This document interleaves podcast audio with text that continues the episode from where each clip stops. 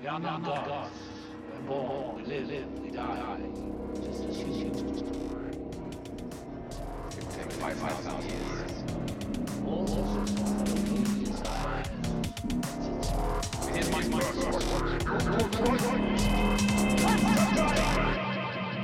Дэн Марлоу. Вслед за сердцем.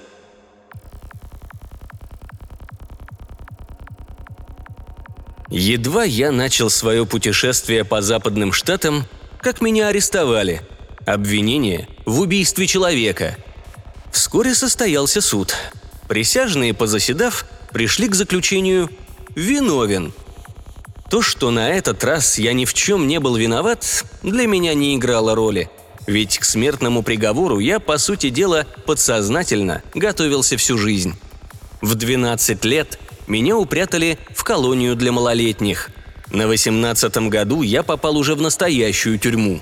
А потом из-за решеток почти не выходил. За угон автомобиля, за кражу, за поделку чека, за вооруженное ограбление.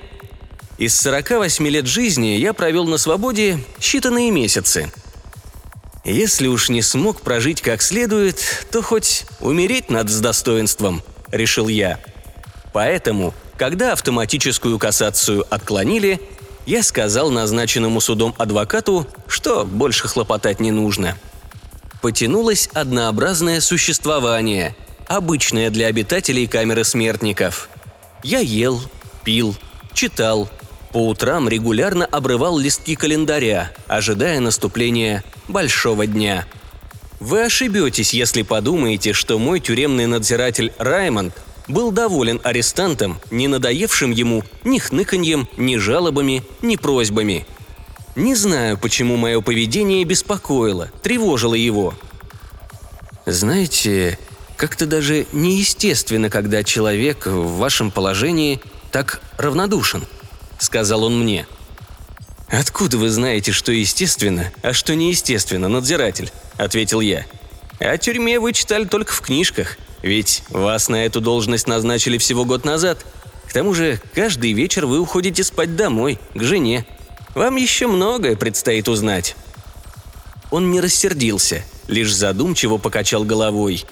Я заметил, что у него очень усталый вид, синеватые круги под глазами. Надзиратель был женат на молодой, стройной, грудастой женщине. В ее облике своеобразно сочетались сексуальность и невинность. Мы, заключенные, видели ее на концертах арестантской самодеятельности. Она аккомпанировала певцам на аккордеоне.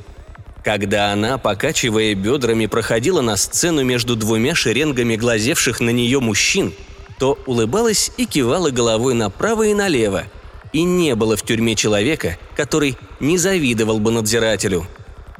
В мою камеру, кроме Раймонда, раза два заходил священник – но мне удалось спровадить его.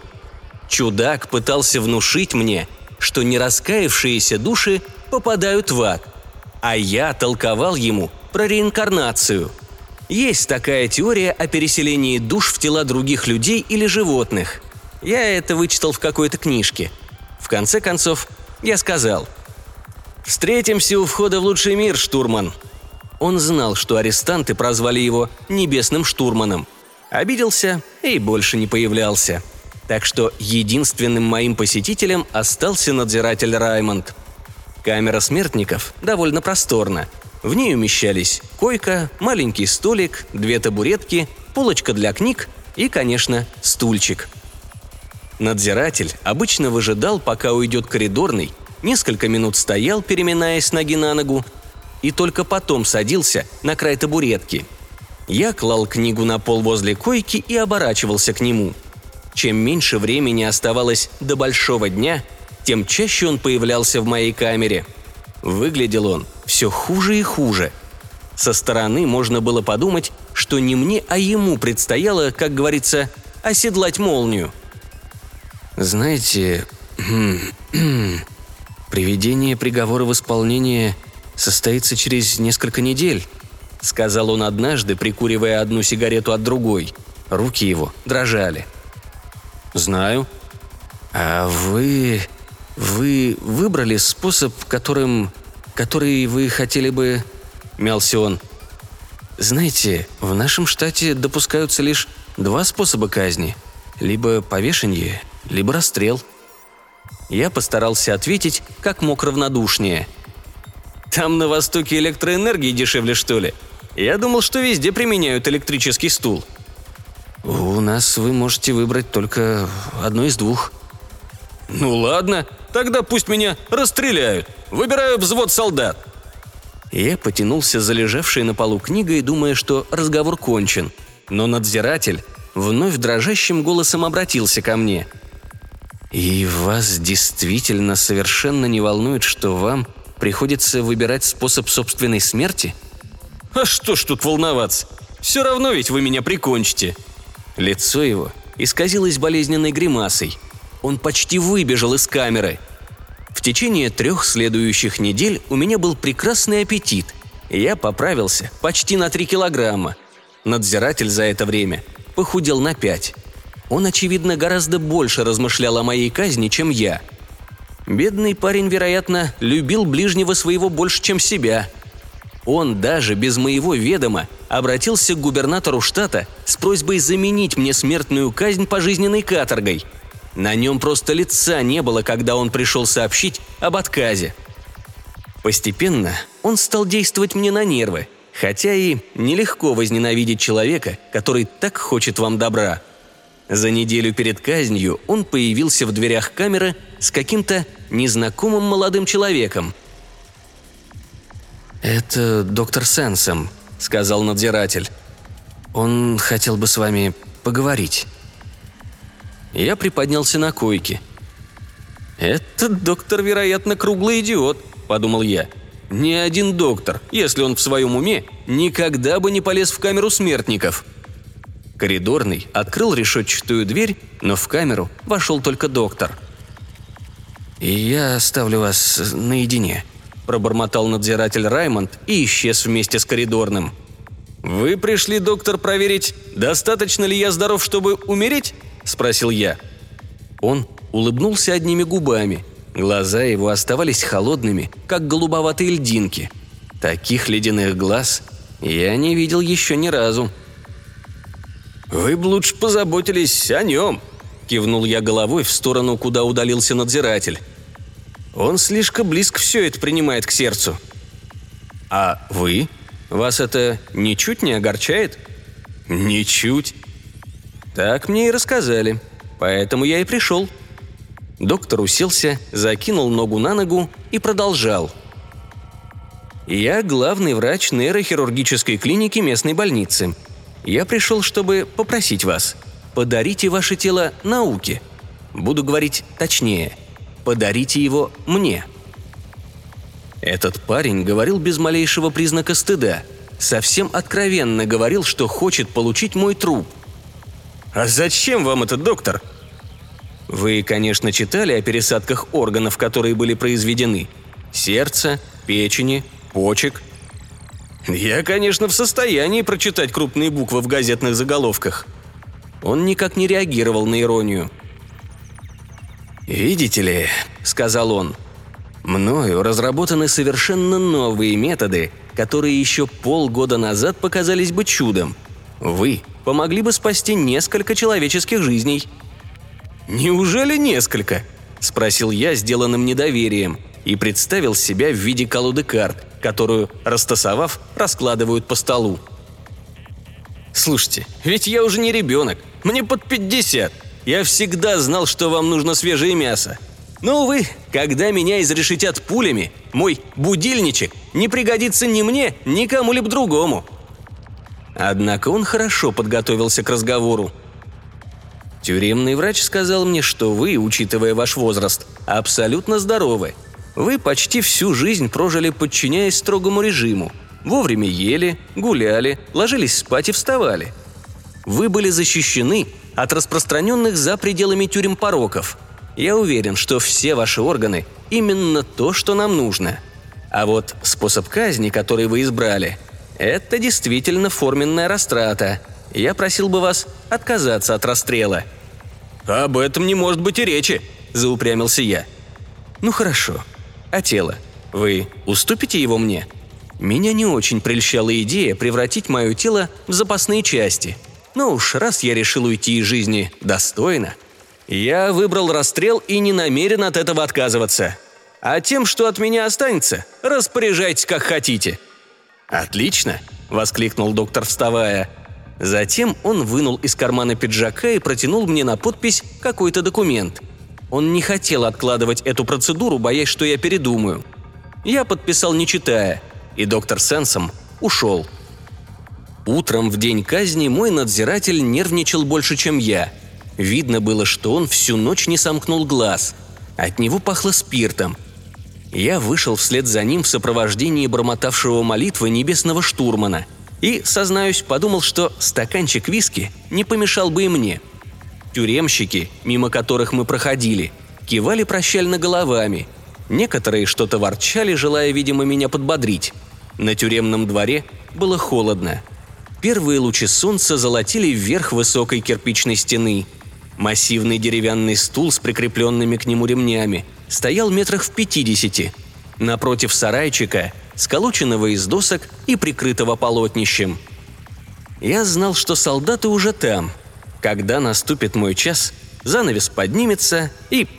Трах! Метрах в двадцати левее стула стоял санитарный автомобиль с прицепом. Рядом с машиной доктор Сенсом с группой каких-то медиков. Слышался только рокот дизель-мотора, установленного на прицепе. Я подумал, что мотор, вероятно, дает ток аппаратуре искусственного кровообращения – я подошел к стулу и сел. Тюремщики облегченно вздохнули. Я не заставил их применять силу. Надзиратель очень невнятно прочитал какую-то бумажку. Двое полицейских ремнями пристегнули к стулу мои руки и ноги. Тюремный врач прикрепил к моей груди мишень, а потом закрыл мне голову тяжелым металлическим колпаком, края которого уперлись в плечи. Наступила мертвая тишина – я хотел сказать что-нибудь остроумное, но вдруг почувствовал страшный удар прямо в сердце. Кровь хлынула горлом. Я успел подумать, доктор просчитался. Больше я ничего не чувствовал. Когда я открыл глаза, брезжил слабый свет. Я словно сквозь густую белесую пелену видел, что возле меня что-то двигается – Слабость, какой я никогда прежде не знал, парализовала все тело. «Немедленно позовите доктора Сенсома!» Дошел до моего слуха нетерпеливый женский голос. «К пациенту вернулось сознание. На этот раз, кажется, окончательно». Вокруг забегали. Мой взор прояснялся. Вдруг мои глаза встретились с ледяными глазами доктора Сенсома. Лицо его было, как и тогда, спокойно и холодно – Бешенство закипело во мне. Этот хладнокровный колдун использовал меня как кролика. Он привез из тюрьмы мое тело и пересадил мне чужое сердце. Я поднял руку и хотел сказать ему все, что я о нем думаю, но слова произносил совсем невнятно. Неожиданно я заметил на своей поднятой руке рыжие веснушки. Моя рука? У меня ни на лице, ни на руках Никогда в жизни не было веснушек. Я в изнеможении откинул голову на подушку. Нет, этот сатана не пересадил мне новое сердце. Он мой мозг пересадил в чужую голову. Один бог или один черт знает, на сколько частей он распилил мое тело. «Вам сейчас нельзя говорить», — сказал спокойно доктор Сенсом. «Вы длительное время находились в состоянии комы. Надо лежать неподвижно и спокойно. Я ощутил, что лицо у меня забинтовано. Вы отлично перенесли операцию. Выздоровление идет быстро, через несколько дней сможете вставать с постели и начнете приобретать навыки движения», – слышался голос доктора. «Скоро мы снимем повязки, и вы будете выглядеть почти так же, как до того момента, когда, выпав из машины, ударились головой о столб. Большинство шрамов будет скрыто под волосами. Он ничем не дал мне понять, что разговаривает не с одним, а с двумя существами сразу, с моим мозгом и с чужим мне телом. Только теперь я заметил какие-то трубки, прикрепленные к моему боку и левой руке. Вскоре доктор и его помощницы сняли их. Мое кровообращение стало самостоятельным, и я обрел способность нормально дышать. Потом они убрали и всю остальную аппаратуру. В последующие дни я осваивал способность координировать движение. Труднее всего было с речью. Вначале я едва мог ясно произнести даже одно слово, но постепенно стал свободно выговаривать целые фразы. Когда доктор Сенсом разрешил встать с постели, я начал заново учиться ходить. Так чувствует себя, вероятно, человек, севший за руль машины после того, как много лет провел в тюрьме. Доктор все время наблюдал за мною, и я обратил внимание на странный блеск, все чаще появлявшийся в его глазах. Изо дня в день я становился все сильнее. Я осознал, что мое новое тело – молодое тело.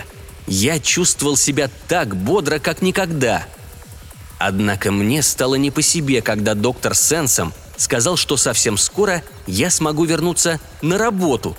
Он-то ведь знал, что я ничего не умею делать. О какой работе могла идти речь? Психически я оставался пожилым арестантом, который более 30 лет провел за решеткой. У меня не было никакой квалификации, никакого образования, если не считать нескольких книг, прочитанных в камере – Тюрьма, которая была моим родным домом, приготовила меня только для жизни в тюрьме. Я никогда не смогу привыкнуть к образу жизни того человека, в чье тело пересадили мой мозг. Я не хотел ни кого-нибудь, ни себя самого обманывать на этот счет. Тем не менее, однажды доктор Сенсом появился возле моей постели с пакетом, в котором лежали белье и костюм. «Одевайтесь», — сказал он. «Я отвезу вас на вашу работу», — это будет короткое неофициальное посещение, но уже вскоре вы вновь освоите вашу профессию. Вновь освою мою профессию? Он промолчал. Больничный шофер быстро вел машину. Доктор Сенсом сидел рядом со мной. Я не смотрел по сторонам, боясь, что у меня закружится голова. Только когда машина остановилась, я взглянул в окно и глубоко вздохнул, не веря глазам. Мне помогли выйти из автомобиля. По сторонам стояли улыбающиеся люди. От ворот до самой канцелярии меня приветствовали тюремные стражи. Многих из них я знал, когда сидел в этой тюрьме, ожидая казни. «Добро пожаловать, надзиратель Раймонд!» — говорили они мне. Когда я вошел в канцелярию, ко мне на шею бросилась стройная молодая грудастая женщина — «Ох, дорогой мой, наконец-то!» – восклицала она. «Я так измучилась! Мне не разрешали даже навещать тебя!» Я крепко обнял ее. Не обращал внимания на ехидный взгляд доктора Сенсома, усмехавшегося, когда я обнял свою жену. Я был счастлив. Я получил единственную работу, которая мне вполне подходила и была по душе. Единственную работу, которую я мог выполнять хорошо. С другой стороны решетки но снова в тюрьме. Доктор Сенсом знал, что он делает –